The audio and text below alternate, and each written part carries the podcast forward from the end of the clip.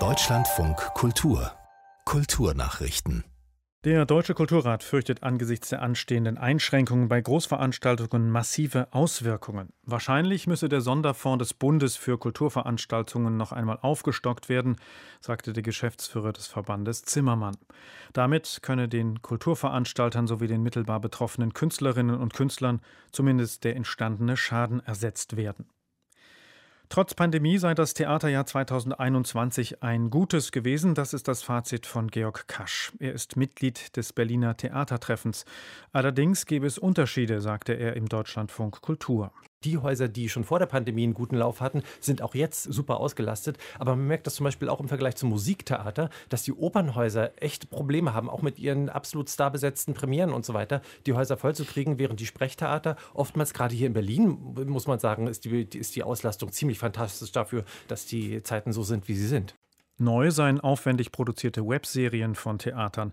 Bei der Darbietung auf Bühnen und auch bei der Online-Abbildung von Theater habe sich im zweiten Jahr der Pandemie ästhetisch aber eher wenig getan.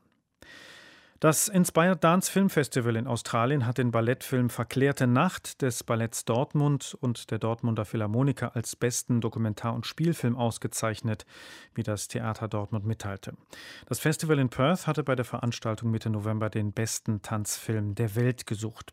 Verklärte Nacht ist eine Produktion des niederländischen Tänzers Marijn Rademacher als Choreograf und des französischen Regisseurs Mathieu Grimillet. Sie hatten sie für das Ballett Dortmund und die Dortmunder Philharmoniker während des Lockdowns im April 2021 auf der Bühne des Dortmunder Opernhauses realisiert.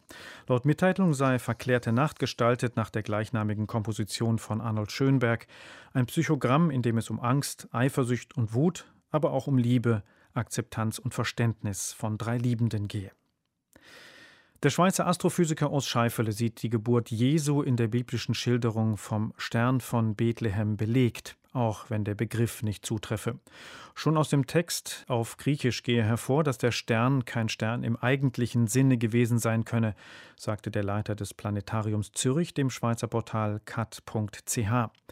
Die Theorie einer Konjunktion von Jupiter und Saturn sei am plausibelsten. Im Jahr 7 vor Christus ein Mönch im Mittelalter hatte sich bei der Berechnung der Geburt Jesu vertan, bewegten sich laut Scheifele zwei riesige Planeten von der Erde aus gesehen nah aneinander vorbei. Diese seien dann für Betrachter scheinbar am Himmel stehen geblieben. Für Sternkundige hätten sie eine auffällige Konstellation am Himmel ergeben und passe auch gut zu den Beschreibungen im Matthäusevangelium, erklärte der Astrophysiker.